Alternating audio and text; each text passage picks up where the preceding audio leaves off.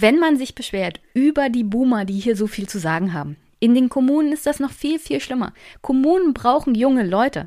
Gerade wenn es darum geht, dass Deutschland die Klimaziele schafft, müssen junge Menschen sich einfach mal in Kommunen engagieren.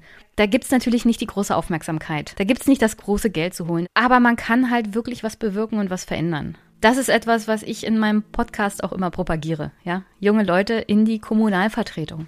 Da kann man was bewegen, da kann man was verändern. Und vor allem jetzt ist das ganz, ganz wichtig.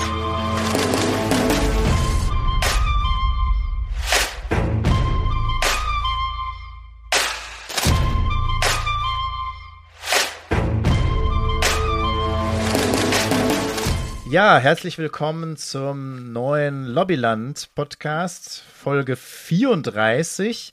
Und wir haben Premiere, das erste Mal mit einem Gast. Und zwar mit der wunderbaren Jenny Günther vom Einmischen Podcast, über den wir natürlich auch reden werden heute noch aber auch so vielleicht das ein oder andere zu sagen haben.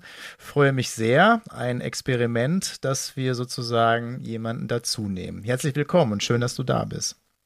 Herzlichen Dank, Marco, dass ich hier sein darf. Äh, es freut mich ja sehr. Lobbyland ist einer der Podcasts, der natürlich in meinem Podcatcher drinne ist, seit ihr angefangen habt. Und äh, ich höre euch immer gerne und freue mich, dass ihr jetzt mit einer neuen Staffel sozusagen gestartet seid. Ja, da hast du ja einen kleinen Beitrag zugeleistet, äh, so ein paar technische Fragen und wie wir das jetzt uns neu aufstellen. Ähm, hast, kam ja von dir, also vielen Dank auch nochmal an der Stelle dafür. Ja, an der Stelle auch einen herzlichen Dank natürlich an alle, die Ultraschall als Programm bedienen, fortentwickeln und hast du nicht gesehen, denn ohne diese Zuarbeit der ehrenamtlichen Podcast-Bubble könnte ich das ja auch nicht weitergeben. Ähm, und da wir ja bei Lobbyland sind, also äh, Jenny kriegt nichts dafür, dass sie das jetzt gesagt hat, weil die auch nichts dafür kriegen, weil die das sozusagen ja. ähm, allen so bereitgestellt haben. Das muss man nochmal dazu sagen. ja, stimmt. Das ist hier kein Lobbyismus. Das ist einfach nur ein genau. wunderbares genau. Programm, das ehrenamtlich praktisch für alle Hobby-Podcaster entwickelt wurde und das praktisch nicht bezahlt wird. Also damit machen sie auch kein großes Geld. Ich bin nur davon überzeugt und ich empfehle nur Sachen weiter, von denen ich auch überzeugt bin. Das ist schon mal gut, ja. Ja, wir haben ja bei Lobbyland äh, jetzt nicht nur die Kategorie, was ist Lobbyismus, sondern wir haben zwei Kategorien, äh, wenn man so will, oder auch Rubriken, die wir immer mal wieder anschneiden. Und zwar einmal den Lobbytarier. Das ist ja so meine Wortkreation, weil die Vermischung zwischen Parlamentarier und Lobbyisten immer größer wird. Also es gibt immer mehr Abgeordnete, die ähm, und nicht nur Abgeordnete, natürlich im, im Minister, Staatssekretäre und so weiter, die irgendwie noch Zweitjobs haben und nicht nur Zweitjobs, äh, wo sie eigentlich herkommen, sondern Gelder kriegen von Unternehmen, von Profitlobbyisten oder die direkte Beeinflussung dann anders vergütet wird.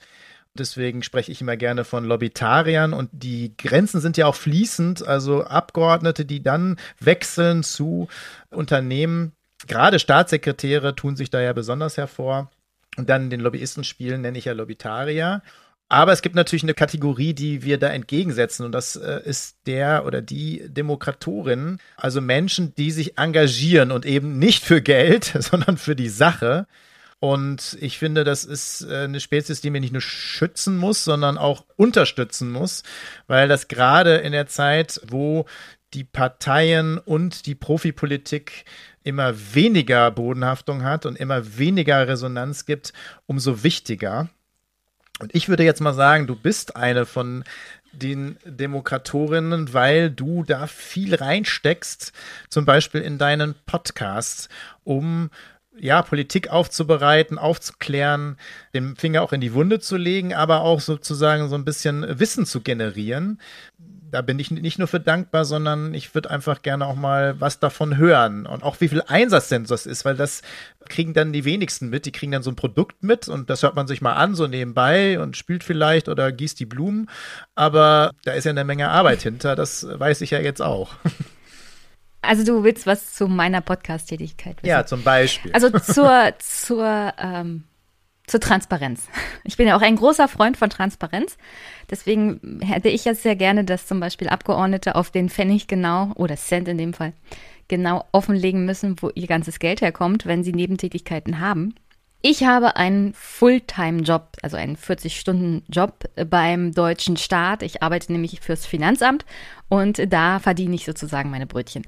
Meine Nebentätigkeit ist der Podcast. Das ist alles natürlich auch genehmigt worden von meinem Arbeitgeber, weil man muss das ja anmelden, ja.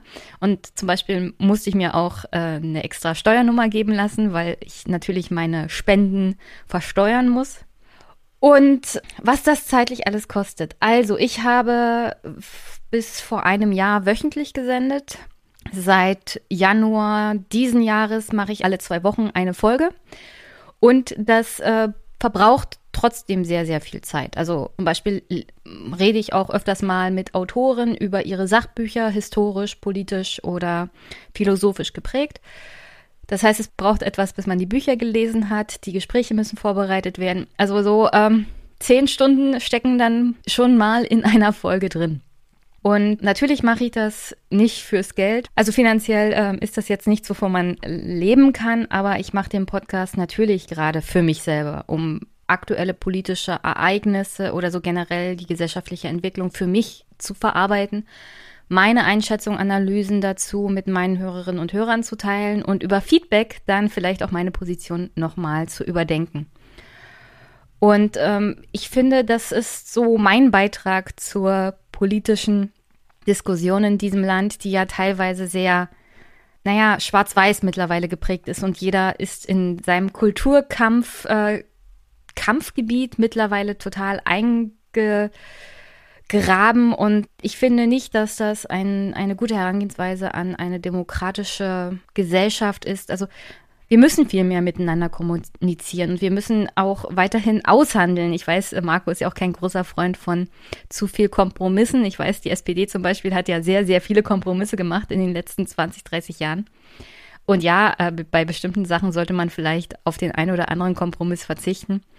Nichtsdestotrotz ist das Ergebnis demokratischen Handelns, vor allem im Parlament, natürlich ein Ergebnis von, wir reden mal miteinander, wir handeln das mal aus und wenn wir nicht auf einen grünen Zweig kommen, dann entscheidet halt die Mehrheit. Aber ja, ich, also so sehe ich halt meinen Beitrag mit meinem Podcast. Ähm, viel mehr miteinander reden, kommunizieren. Und da freue ich mich auch immer, wenn meine Hörer zum Beispiel Kommentare geben oder Feedback, weil davon lebe ich ja dann auch. Nee, das verstehe ich. Also was du beschreibst, das, das fasse ich immer so unter das Thema Resonanz zurück. Und das ist ja genau das, was so ein hm. bisschen mhm. weggebrochen ist, oder nicht nur ein bisschen, sondern stark weggebrochen ist, eine Resonanz in dem politischen Bildungsprozess. Ja, also es, die Parteien sind ja der Hauptträger der politischen Willensbildung, aber auch da bricht die Resonanz weg. Die haben ganz viele Mitglieder verloren. Äh, aktiv passiert da auch fast nicht mehr. Ich würde sagen, sie degenerieren stark zu Wahlvereinen. Aber auch sonst sind viele Resonanzräume weggebrochen, die es gibt. Und du leistest eher einen Beitrag, sozusagen diese Resonanz wieder zu stärken, dass es einen Austausch gibt, äh, dass es Diskussionen gibt. Und übrigens dann finde ich Kompromisse ja auch wunderbar. So soll es auch sein. Aber diese Kompromisse sollen ja mit der Bevölkerung gemacht werden, mhm. mit den Parteien gemacht werden. Aber was, was geschieht, ist sozusagen, dass die Kompromisse nur mit, äh, mit Unternehmen und äh, mit Profitlobbyisten gemacht werden. Und gegen diese Kompromisse bin ich. Ich bin dafür, dass man sich auch das anhört, was die zu sagen haben. Aber ich bin dagegen, da Kompromisse äh, zu machen. Vor allen Dingen, weil wir erleben, das hat eine Kollegin von mir immer so schön gesagt, also gerade in der SPD-Fraktion, wir gehen ja schon mit einem Kompromiss überhaupt rein in Verhandlungen. Eigentlich machen wir schon vorher zwei Kompromisse. Wir machen also den Kompromiss vom Kompromiss vom Kompromiss und am Ende kommt sozusagen dann kein Ergebnis raus. Ich bin dafür Leitplanken. Ich bin nicht gegen Kompromisse, aber ich finde, diese Kompromisse sollte man mit der Bevölkerung machen und mit dem, was die will. Aber das interessiert halt nicht mehr. Da muss ich mal kurz ergänzen. Ich bin ja auch im Personalrat bei mir. Und ich hatte heute eine Personalratssitzung. Also diese Art von Personalräten gibt es ja unter anderem dank Willy Brandt, der mal gesagt hat, mehr Demokratie wagen. Und darauf ähm, zurückzuführen ist ja diese Institution Personalrat. Ja. Und meine Personalratschefin aktuell ist auch in Verhandlungen zu einem bestimmten Sachverhalt. Äh, Details möchte ich jetzt hier nicht nennen. Aber sie sagt auch, also sie geht mit viel mehr Forderungen in Verhandlungen mit der Verwaltungsspitze, von denen sie weiß, dass sie nachher runterfliegen. Aber sie geht nicht in diese Verhandlungen mit dem minimalen Kompromiss, sondern viel, mit viel, viel mehr Verhandlungsbasis von den Sachen, wo sie weiß, also das streichen wir halt später weg. Wissen wir schon. Aber dann kriege ich andere Sachen. Und das ist natürlich das Problem, das du gerade beschrieben hast, vor allem bei SPD, ähm, aber auch bei anderen Parteien. Also die gehen mittlerweile mit dem Minimalsten rein und selbst das Minimalste wird dann wegverhandelt, zum Beispiel von der FDP. Ja, also man muss viel, viel härtere Forderungen stellen und sich dann runter verhandeln lassen. Und das ist ein bisschen bei den Parteien tatsächlich verloren gegangen. Ja, und manchmal ist es auch sogar ein taktisches Spiel, dass man schon weiß, dass dieser angebotene Kompromisse wieso auch keine Chance hat. Ich war ja bei Verhandlungen dabei, übrigens auch bei Koalitionsverhandlungen.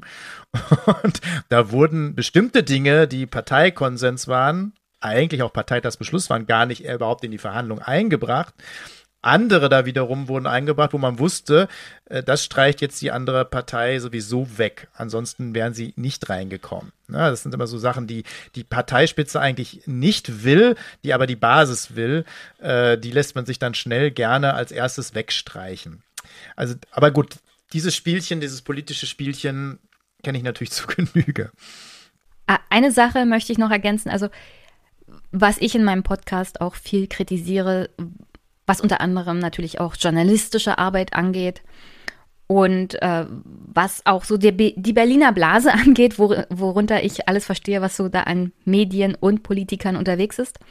Ich hatte vor äh, einer Woche den, also Montag ist der letzte aktuelle Podcast erschienen, da rede ich mit Mick Klöckner über äh, zum Beispiel das Buch Capital Order, da geht es um Austerität und wo das herkommt und wie man damit sozusagen die arbeitende Masse kontrolliert und dafür sorgt, dass die gesellschaftliche Ordnung sich nicht verändert.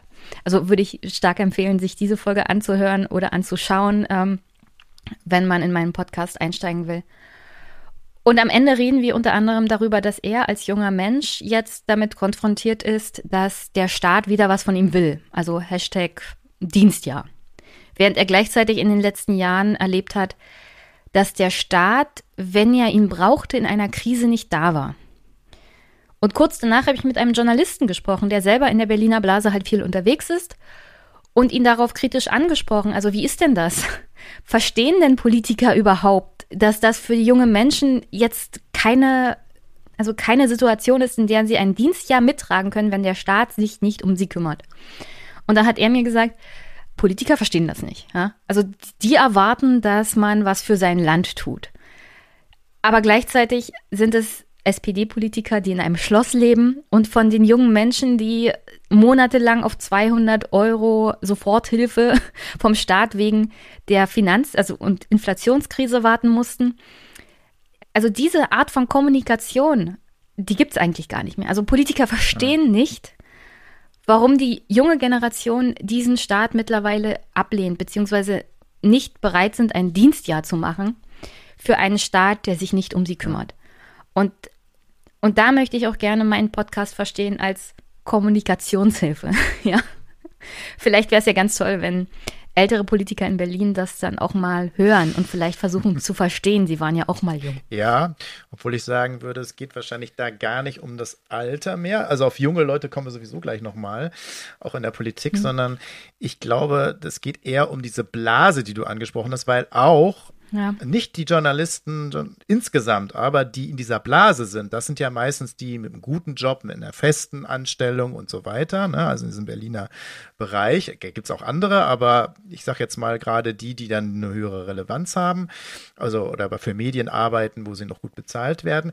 Das ist wirklich ja alles eine Blase. Also ich habe hab das ja mal gesagt, ich als Abgeordneter in Berlin hatte immer nur mit, wenn überhaupt noch mit Mitarbeitern zu tun aber ansonsten mit Politikern, Abgeordneten, mit Profitlobbyisten und mit Journalisten, die aber in der, eigentlich waren da alle in der gleichen Blase. Und wenn man nicht mehr viel im Wahlkreis ist, und das sind viele Abgeordnete nicht mehr, dann kriegt man eigentlich nicht mehr mit, was wirklich ist. Und die Realität auch nicht. Und wenn man sich dann noch anguckt, 88 Prozent, glaube ich, sind es mittlerweile Akademiker. Und die meisten von denen waren es auch schon die Eltern. Das heißt, die kommen aus einem wohlbehüteten, gut gebildeten Elternhaus, aber mit nie Problemen. Mit überhaupt gar keinen sozialen Problemen. Das kennen die alles höchstens aus den, aus den Nachrichten mal. Und da kommt es ja auch immer weniger. Und ich glaube, dass deswegen natürlich so ein Problembewusstsein nicht mehr da ist. Und das ist in der SPD nicht anders als in den anderen Parteien. Ne? Ich habe das schon gesehen, wenn sich, Partei, wenn sich SPD-Vorstände treffen, selbst auf lokaler Ebene, dann stehen da die dicken Benz und BMW vor der Tür. Ne? Das ist dann nicht mehr so, wie man sich so einen Arbeiterverein äh, noch vorstellt. Das, äh, die Zeiten hm. sind längst vorbei, selbst schon auf Funktionärsebene. Aber vielleicht mal zu den, zu den Jüngeren. Wie glaubst du denn, ist so das, das, das Engagement, wie verändert sich das? Weil ich habe das ja gerade auch gesagt, in den Parteien jüngere Menschen gehen seltener in Parteien, als das noch vor 20, 30 Jahren war. Gerade die Kreativen, die was verändern wollen, wenn dann sind sie vielleicht kurz da und dann gehen sie frustriert wieder raus oder sind Karteileichen, aber eigentlich gehen sie woanders hin. Das heißt, die Parteien werden ja nicht nur weniger, weil viele austreten, sondern sie werden vor allen Dingen weniger, weil die, die sterben, nicht ersetzt werden von den Jüngeren, die neu eintreten. Und das dünnt natürlich dann unsere Demokratie auch aus, weil die Partei nun mal die Entscheidungsträger ist. Woran liegt das und was ist mit den jungen Menschen? Und vor allen Dingen, wir können zwar gleich auch nochmal über den Bundestag reden, aber ist es vor allen Dingen so, dass das dann äh, Lücken reißt äh, in Kommunen und vor Ort?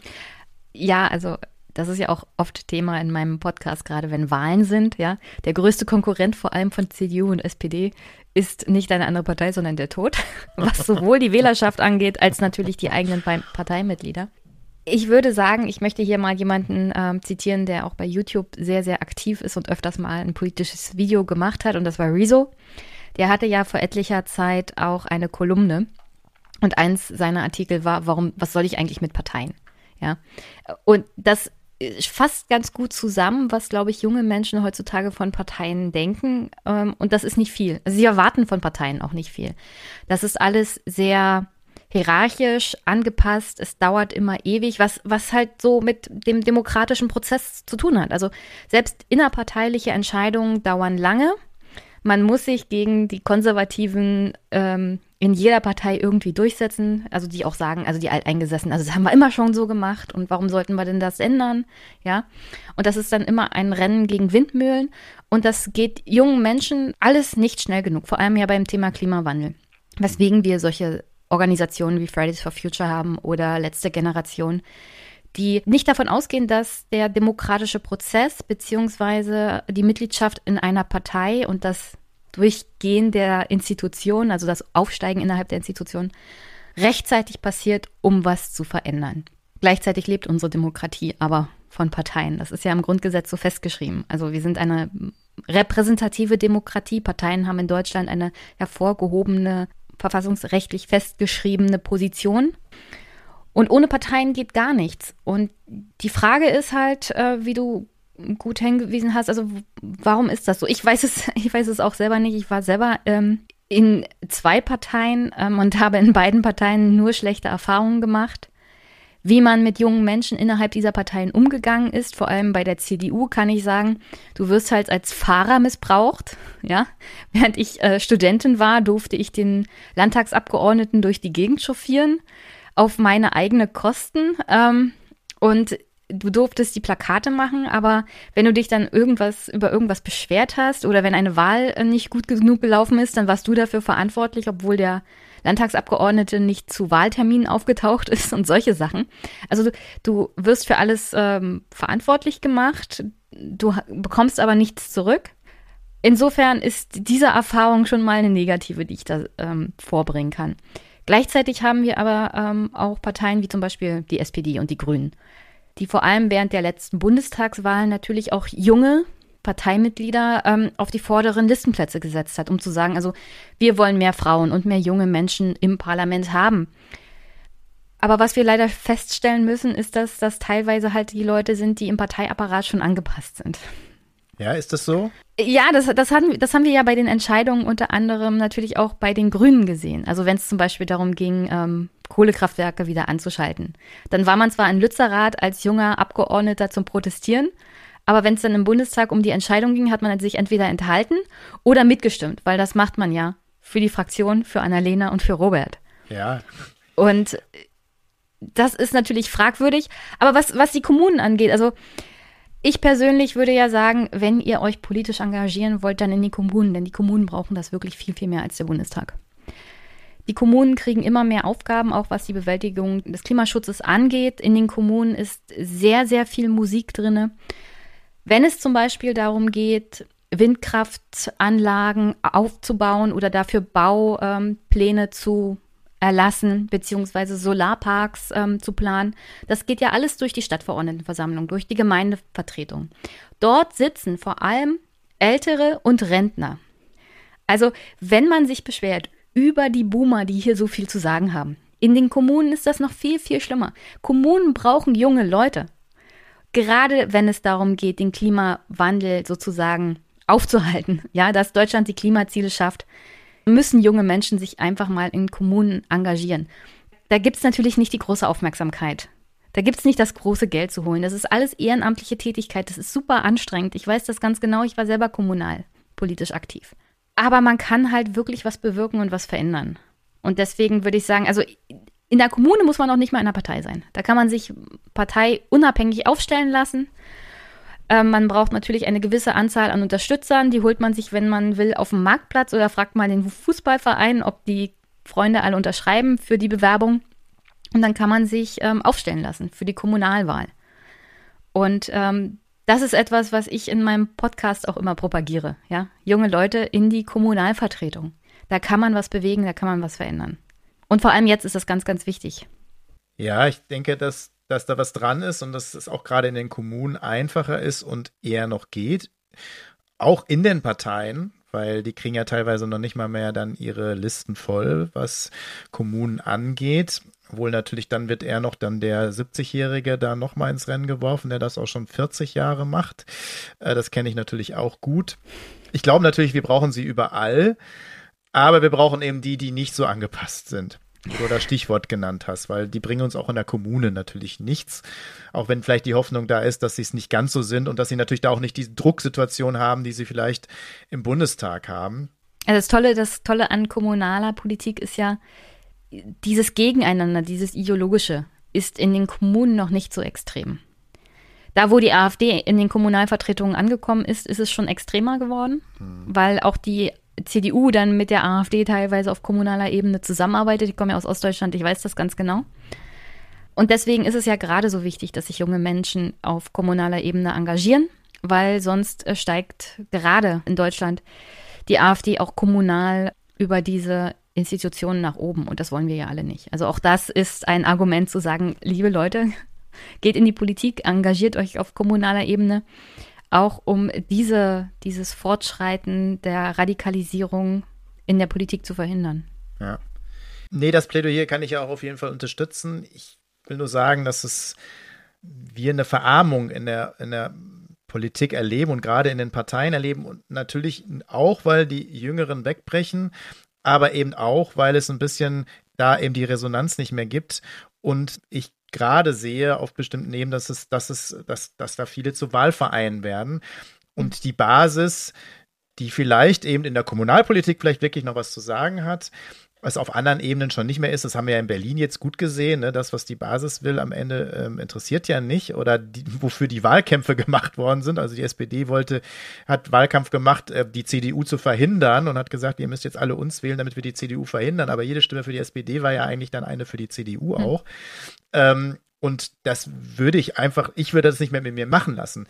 Aber meine These ist ja auch, aber genau deswegen ist der Aufruf auch richtig, aber meine These ist nämlich im Augenblick die, wir haben hauptsächlich und zwar immer schon drei Gruppen. Natürlich gibt es da Übergänge und ist das jetzt holzschnittsartig, aber es gibt drei Gruppen, die in Parteien sich engagieren. Das sind einmal diejenigen, die mitlaufen und die gekommen sind, weil die Eltern da sind, weil Freunde da sind. Und ich will nicht sagen, dass die nichts anders haben, aber das ist sozusagen auch ein gesellschaftliches Umfeld. Und deswegen ist es wichtig.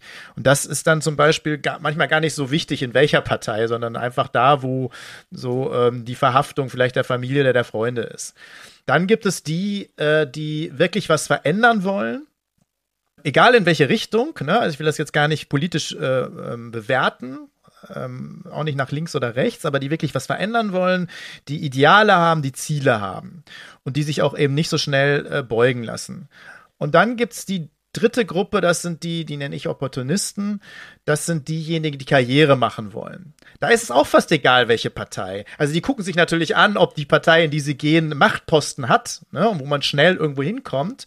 Ich habe zum Beispiel immer mehr äh, Nachrichten gekriegt, äh, als ich noch in der SPD war, von jungen Menschen, die sich gemeldet haben und von mir wissen wollte, wie man denn, also die, die würden in die Partei eintreten, in die SPD, aber sie wollten vor allen Dingen wissen, wie sie denn Bundestagsabgeordnete oder Landtagsabgeordnete wenigstens werden können. Und das ist so das Erste, wo die mich mit konfrontieren und ich schon sage, bitte bleib weg. Ne?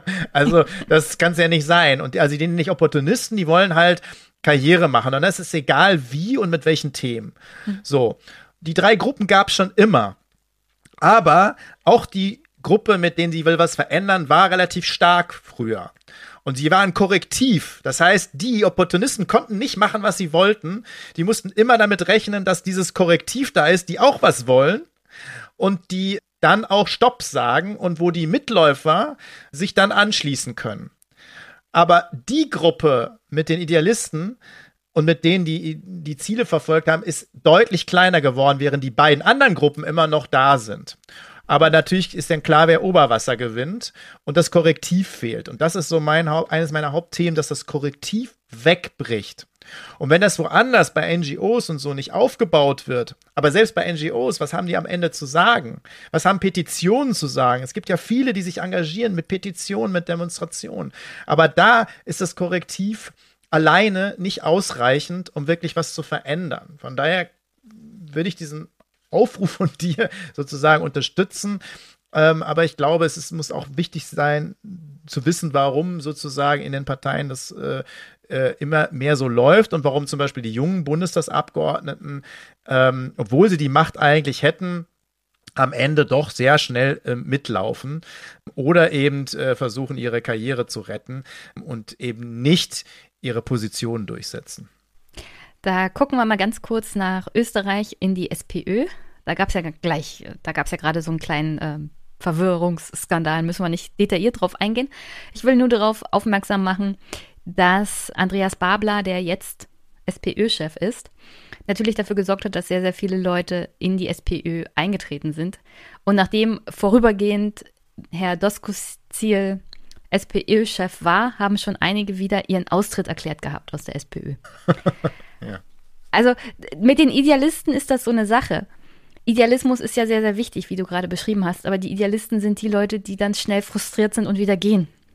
Aber vielleicht sollten sich die Idealisten dann merken, also wenn ihr euch für diese Partei entschieden habt und sie ist sehr, sehr frustrierend, dann nicht gleich im ersten Impuls sagen, äh, nee, nicht, dann gehe ich wieder, sondern äh, dafür kämpfen, dass eure Positionen durchkommen. Denn wie wir festgestellt haben, ist Andreas Babler dann tatsächlich gewählt worden mit seinem Idealismus. Insofern, insofern, ähm, mal abgesehen von diesen ganzen Excel-Verwechslungsgeschichten. Äh, insofern, ähm, ja, also auch für den Idealismus kämpfen und nicht gleich aufgeben. Ja, auf jeden Fall, gar keine Frage. Trotzdem hoffe ich nicht, dass das so laufen wird wie dann äh, in England. Da sind auch ganz viele eingetreten mhm. bei Corbyn und da gab es eine richtige Bewegung und es waren ja sogar dann fast mehr, also ich glaube, die Partei hat sich verdoppelt und die Konterrevolution lief aber parteiintern und außerhalb der Partei dann sehr stark an.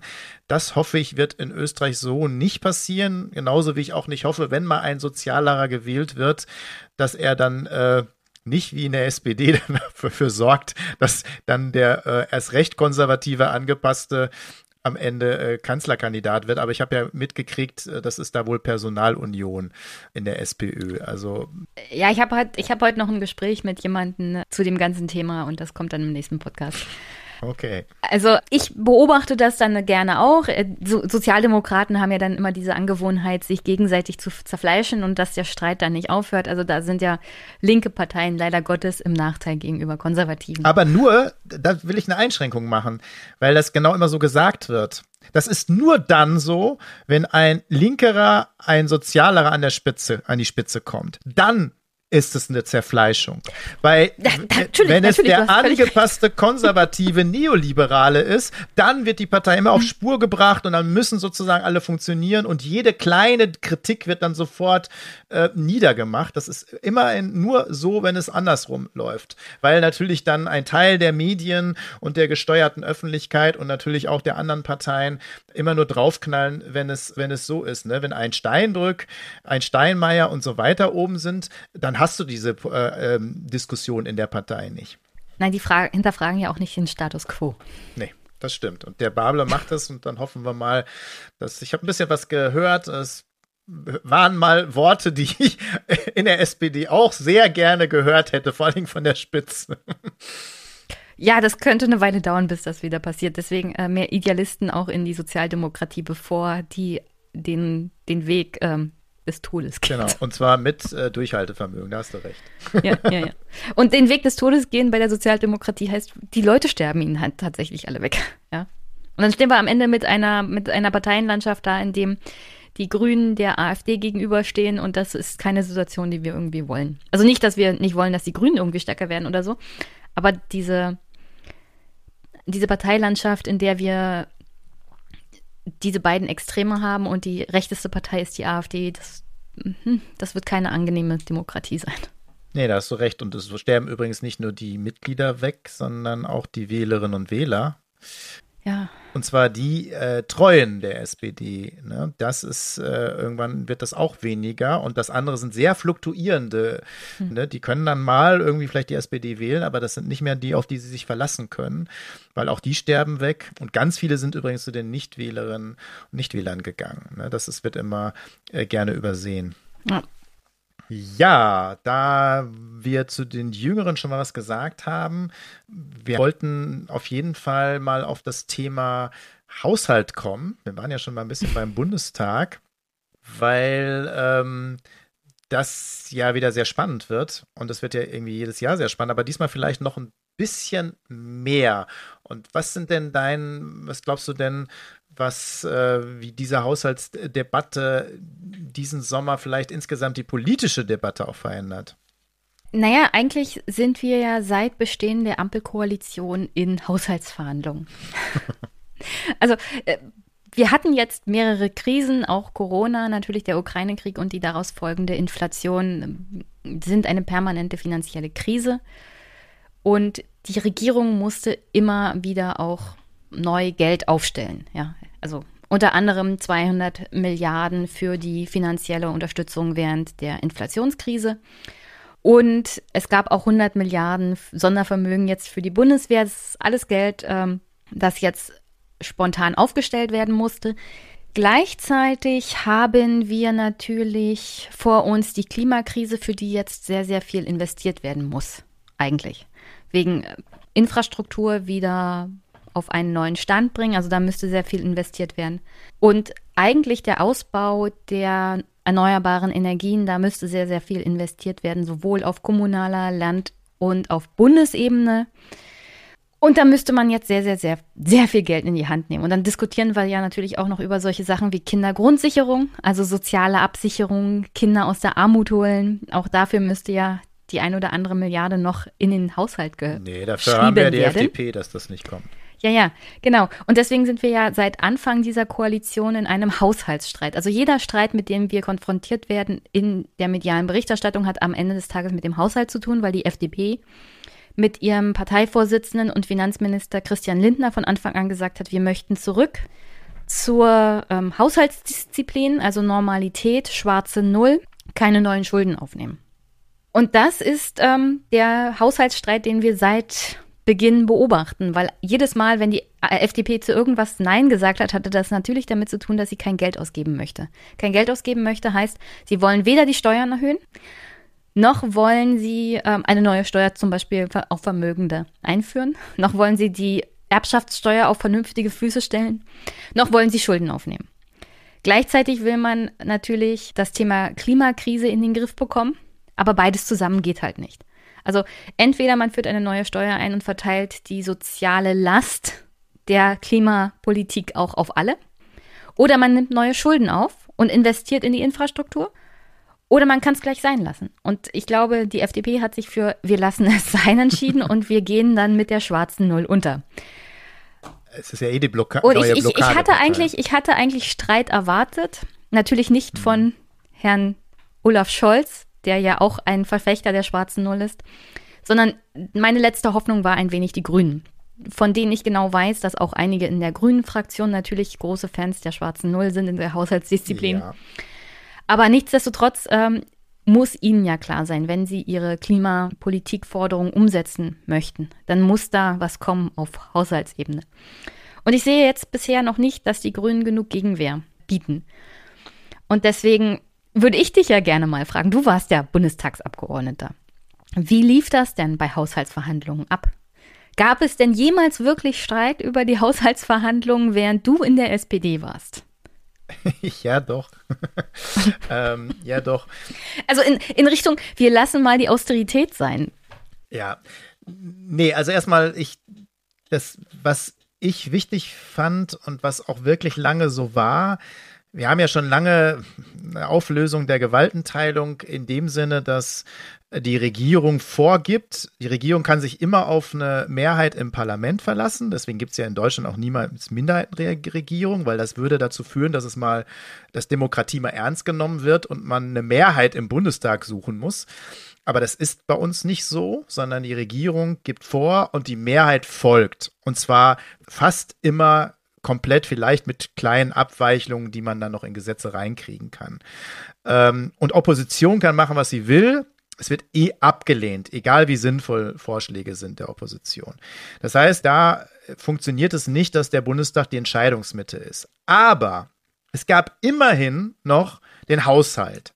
Ne, das ureigenste, das haben auch immer alle betont, ne, alle Fraktionsvorsitzende, die Königsdisziplin, das ureigenste des Parlaments wo halt schon frühzeitig ja hinter den Kulissen, das meistens wird es erst bekannt, wenn der Haushalt dann wirklich irgendwie in der ersten Vorlage ähm, dann auch diskutiert wird. Aber natürlich wird das vorbereitet und da sind wirklich Parlamentarier immer involviert gewesen. Auch da gilt natürlich, Opposition hat nichts zu sagen. Aber selbst da ist manchmal so gewesen, dass man im Haushaltsausschuss und im Parlament ein paar Dinge miteinander verhandelt hat. Nicht immer super, ne, weil ich weiß, dass Haushaltspolitiker da zum Beispiel immer sehr großen Machtfaktor hatten, deswegen wollten auch mal ganz viele in diesen Haushaltsausschuss. Die sind ja aus allem anderen vor. Und dann ist natürlich häufig, ne, wir finanzieren deine Kirche in so und so. Und dann gibt es irgendwie noch ein Budget dann dafür. Also ich übertreibe das natürlich jetzt. Auf der anderen Seite kriege ich dann für meinen Standort der Bundeswehr das und das. Ne, also das hat natürlich stattgefunden.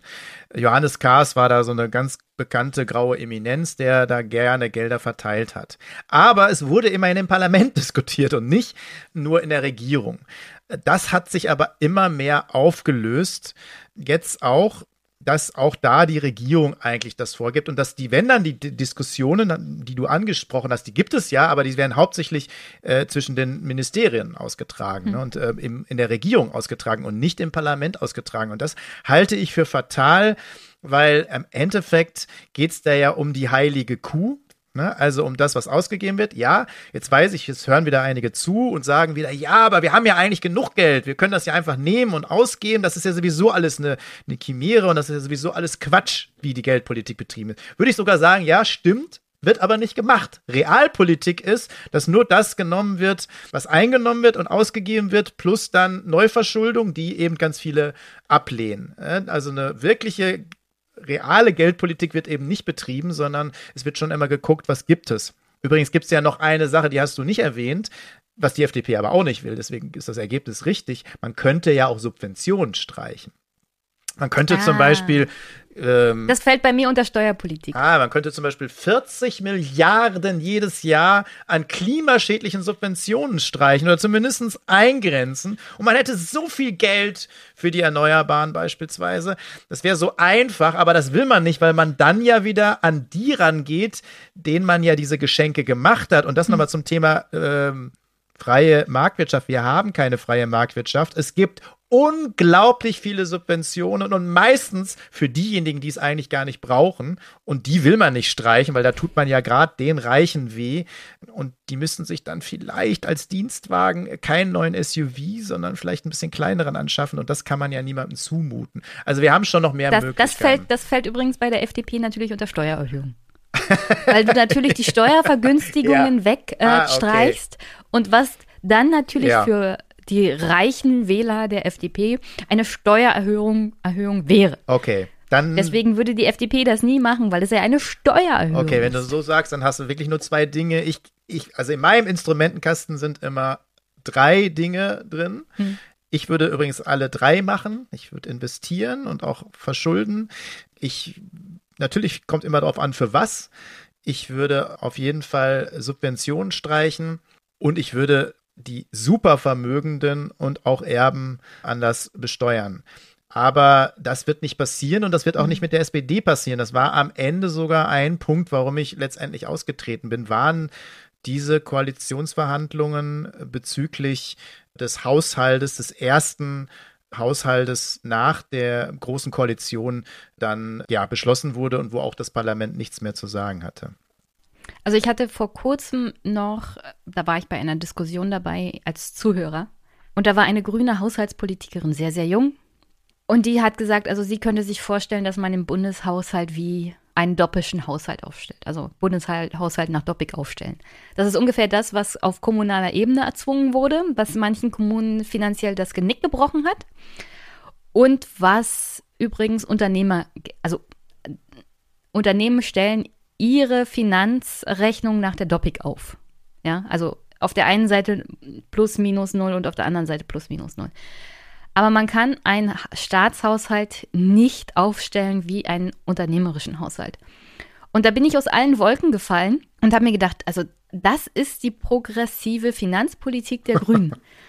ja, also du darfst die Grünen auf gar keinen Fall jemals wählen, was Finanzpolitik angeht. Wenn die jungen Leute der Grünen Partei im Bundestag solche Ideen haben. Und so, so eine Idee zu vertreten, darauf kann man nur kommen, wenn man kommunal niemals in der Nähe einer Stadtverordnetenversammlung war, in der jemals ein kommunaler Haushalt besprochen wurde. Weil das wirklich ganz, ganz fatal ist, den Haushalt nach der Doppik aufzustellen. Weil viele, viele Kommunen nach den Abschreibungen ihrer Infrastruktur dann in Teufelsküche gekommen sind, weil sie eine un Gleichheit dann, dann im Haushalt hatten. Sie hatten aber auch nicht genug Geld, um neu zu investieren, was dazu führte, dass teilweise die Kommunen ihre Infrastruktur verkaufen mussten. Mhm. Ja, also Privatisierung von staatlichem Eigentum. Waren sie dann dazu gezwungen? Bitte, liebe Grüne, solltet ihr hier zuhören, vertretet nicht die Idee, den Bundeshaushalt nach doppelten Vorstellungen aufzustellen. Bitte nicht. Ja, es reicht ja so schon ähm, hm. wie Grüne leider Haushaltspolitik immer mehr betrieben haben, auch SPD im Bundestag. Aber du hast recht, auch den Bezug auf die Kommunalebene. Also ich kenne das ja gut im Ruhrgebiet, nicht nur da, haben sie ja viele auch Haushalte Probleme, viele Kommunen Probleme und die sind ja unter Vorbehalt gestellt. Das heißt, die sind ja gar nicht mehr selbst ja. Herr der Lage zu entscheiden, sondern sie müssen ja sozusagen den immer genehmigen lassen, diesen Haushalt. Und da funktioniert das genauso. Ich glaube, das würden im Bund auch viele wollen, dass es sozusagen so eine Genehmigung von außen gibt oder von der Regierung gibt, dass sozusagen dann noch mehr äh, darauf geachtet wird, äh, dass gespart wird. Aber die Sache ist ja die, es wird ja nicht überall gespart. Das wollte ich eben nochmal mit diesen Subventionen machen. Das heißt, mhm. wir haben ja Unmengen von Geld. Ich bin gar nicht nur jemand, der sagt, wir brauchen jetzt noch viel mehr Geld, sondern wir haben sehr, sehr viel Geld in diesem Haushalt. Es ist eine Frage der Umverteilung. Frage, aber genau, aber wo gibt es für ausgegeben? Weißt du, und ob man dann, ob bei mhm. komischerweise bei ähm, auf einmal bei Rüstung und Aufrüstung, da bricht man dann mit allen Gesetzen und sagt, dann gibt es ein Sondervermögen. Und da haben wir auf einmal 100 Milliarden aus dem Stand und es gibt Standing Ovation vom ganzen Bundestag. Wahnsinn. Und dann reden wir über Kinderarmut. Ein Armutszeugnis in mhm. so einem reichen Land, so viele Kinder in Armut aufleben zu lassen, die keine Chance haben, sich da rauszuarbeiten irgendwann mal. Und da gibt es dann kein Geld mehr. Das ist ja sozusagen das. Und das habe ich immer kritisiert, dass das irgendwie nicht gesehen wird, sondern natürlich musst du immer gucken, Klar, wie ist die Haushaltssituation, wie sind die Einnahmen? Bin ich total dafür, dass, ich, dass man sich das auch anschaut, aber dann auch anzuschauen, ne, wie ist die Krisenlage und wo wird das Geld ausgegeben? Und gerade wenn es knapper werden sollte, klar kann man dann eine Schippe drauf und sich verschulden, aber man kann auch gucken, wo man was ausgibt und wo nicht. Und das ist ja sehr stark Kalkül, dass auf einmal hat man mal Geld für alles Mögliche und dann auf einmal hat man es nicht und wo streicht man dann? Auch da sind sich ja Scholz und Lindner übrigens super einig. Ne? Also natürlich nicht bei der Bundeswehr, natürlich nicht bei der Aufrüstung, da streicht man auf keinen Fall, aber alle anderen oder fast alle anderen, da können wir dann streichen. Ich sage nur, ähm, aber auch, Lindner Verteuflung ist schön, bin ich auch sofort dabei. Aber Olaf Scholz hat kein bisschen andere Finanzpolitik betrieben. Kein bisschen anders. Es ist genau die Fortsetzung von Lindner von dem, was Scholz gemacht hat, und Scholz hat die Fortsetzung von den Finanzministern davor gemacht. Da gibt es keinen Unterschied. Und alle, die jetzt glauben, du hast die Grünen angesprochen, dass Habeck alles anders gemacht hätte, der hätte auch keine andere Finanzpolitik gemacht. An der Stelle möchte ich natürlich auch immer gerne darauf verweisen, bei jedem Streit hat sich Olaf Scholz sozusagen dezent im Hintergrund gehalten. Nicht nur, weil er Merkel 2.0 sein will und über allem schweben will, sondern weil er sich im Hintergrund über seinen Kanzleramtschef auch natürlich dafür eingesetzt hat, dass Christian Lindner mit seiner Sparpolitik durchkommt. Also jedes Mal, wenn Scholz schweigt, bei jedem Streit, und es geht bei jedem Streit ums Geld, geht es darum, diese schwarze Null Haushaltspolitik und Schuldenbremse zu unterstützen. Um nichts anderes. Und das hat ja die Regierungssprecherin in einem der letzten Bundespressekonferenzen auch gesagt. Also wir wollen jetzt zur Normalität des Haushalts mhm. zurückkehren. Und Normalität heißt, wir sparen, wir, wir machen Austerität und sparen jetzt, bevor uns die Klimakrise und der demografische Wandel gehört ja auch dazu, völlig die Beine, also was den Staat angeht und seine Leistungsfähigkeit unter den Füßen wegreißt, ähm, ist wirklich jetzt aktuell die ganz, ganz falsche Wahl. Yes, da würde ich dir zustimmen. Aber es wird spannend. Äh, wir werden uns das angucken, was da im Sommer passiert. Nur wie gesagt, äh, hm. ich glaube, das wird nur ein Streit oder nur eine Diskussion in der Regierung und dann auch nur, wo gibt es irgendwie vielleicht doch weniger Streichungen und wo kann man vielleicht doch nochmal investieren. Da gibt es auch nochmal Unterschiede zwischen den Parteien, ja.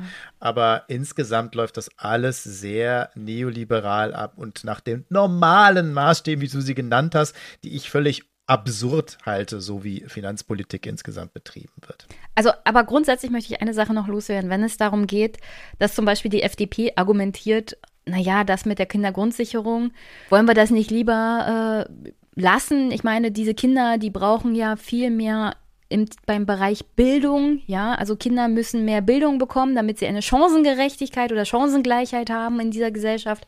Da müsste man übrigens die FDP ähm, und alle anderen Mitglieder dieser Regierung auch mal fragen, ja, okay, gut, dann machen wir das halt über Chancengerechtigkeit. Wie viel wollt ihr denn bitte in das Bildungssystem in Deutschland investieren?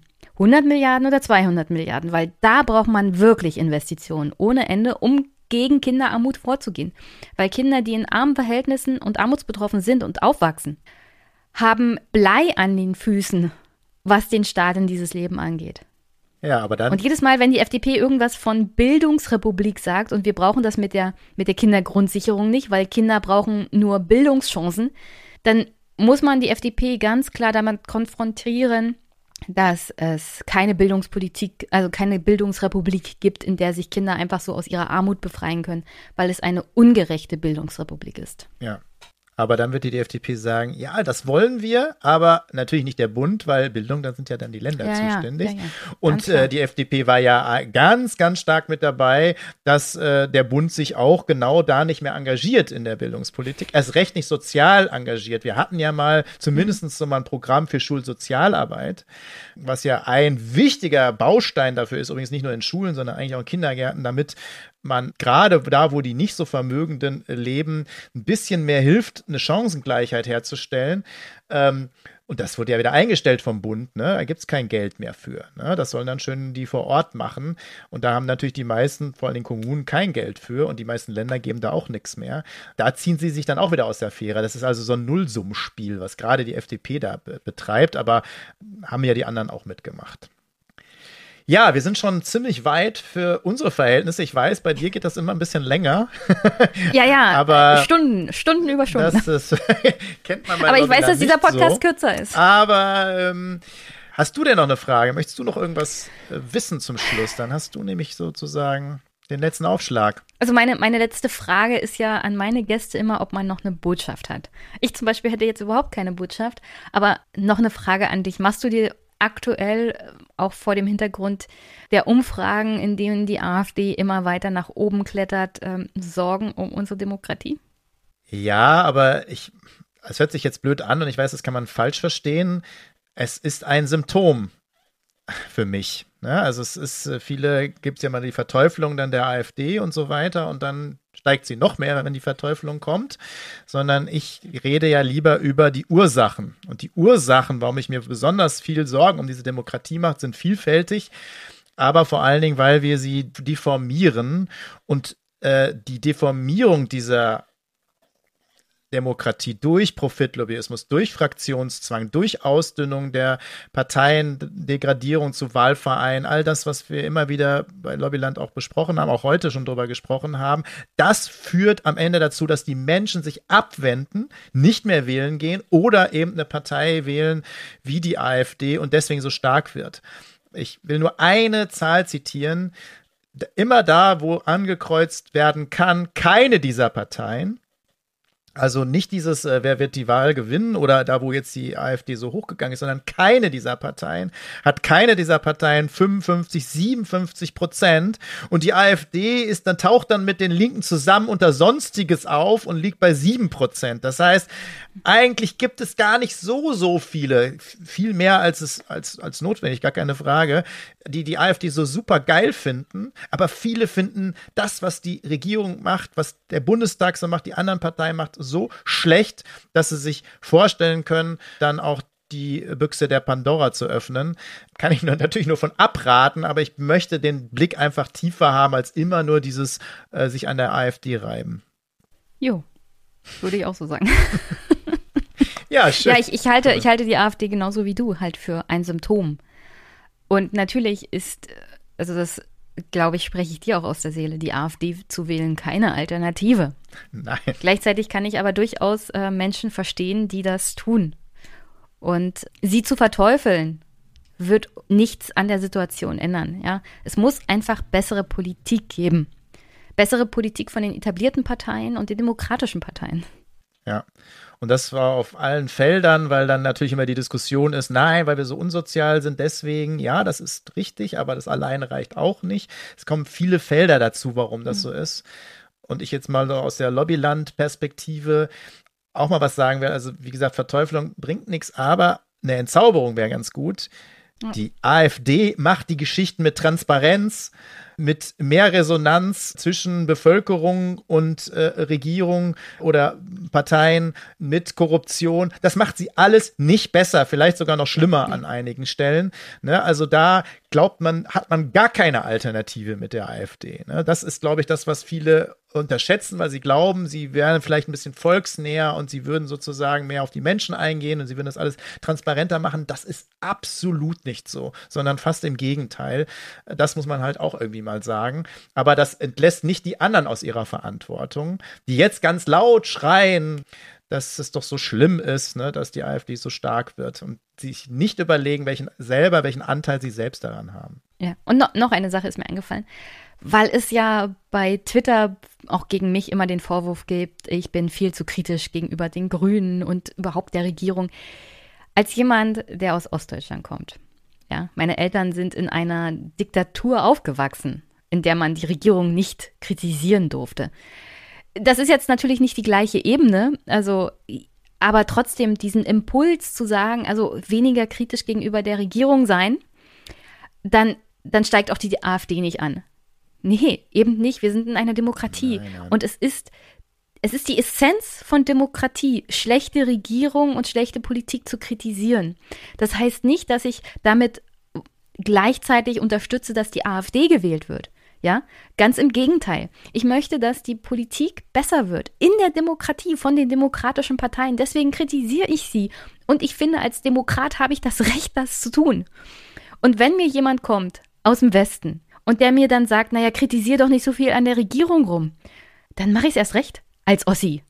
Weil ich finde, dafür hat man in der DDR einfach zu viel geopfert, um die Demokratie zu bekommen, als dass man einfach so zulässt, die Regierung nicht zu kritisieren, gerade in einer Demokratie. Also ich so, so solche Impulse verstehe ich so überhaupt nicht. Ich finde, also ich glaube sogar, dass wenn wenn Leute sowas lesen in Ostdeutschland, sie erst recht die AfD wählen würden. Ja, natürlich. Nur aus Protest Klar. gegen sowas. Ja, natürlich. Und ja? den hochnäsigen Wessi äh, natürlich auch. Das kann ich gut verstehen.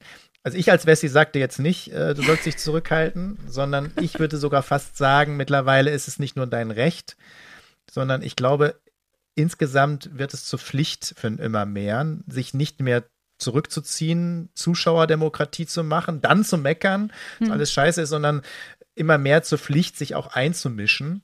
Und das kann man gar nicht oft genug nehmen. Was irgendwie das kaputt macht, ist übrigens nicht die Kritik an solches, was es kaputt macht, ist, dass meistens es nur eine Parteientaktik ist, die anderen zu kritisieren mhm. für jedes. Also nehmen wir jetzt mal diese Geschichte mit Greichen und den Grünen. Ne, das haben ja vor allen Dingen die kritisiert, die selber mehr Dreck am Stecken noch haben. Aber man muss es natürlich kritisieren. Das Problem ist nur, dass alle immer bei sich selbst nichts sehen. Ja. Die sind immer Ole Finn und das ist nur Parteitaktik. Und das ist sozusagen das, was ich immer in der SPD gesagt habe, weil da habe ich die gleiche Kritik gekriegt, die du kriegst so allgemein. Du kannst doch nicht die eigene Partei kritisieren, ähm, weil sozusagen das führt doch dazu, dass uns alle blöd finden. Nee, man muss bei den eigenen anfangen. Nur das ist Glaubwürdigkeit. Und wer das macht, der kann auch alle anderen kritisieren. Ähm, das ist, glaube ich, das, was es ausmacht. Und dann würden die Leute auch wieder Bock auf Demokratie haben und nicht alles zum Kotzen finden. Ich habe von Anfang an gesagt, Lobbyismus, auch in Ministerien, ist ein strukturelles Problem.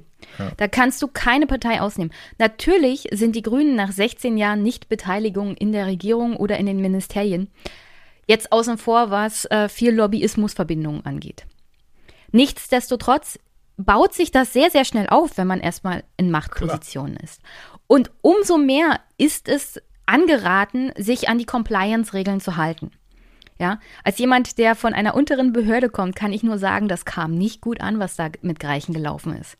Ja, dafür gab es die Compliance-Regeln. Dafür muss man sich dran halten. Man kann nicht hingehen und sagen, in der Grünen Partei sind die besseren Menschen, ja.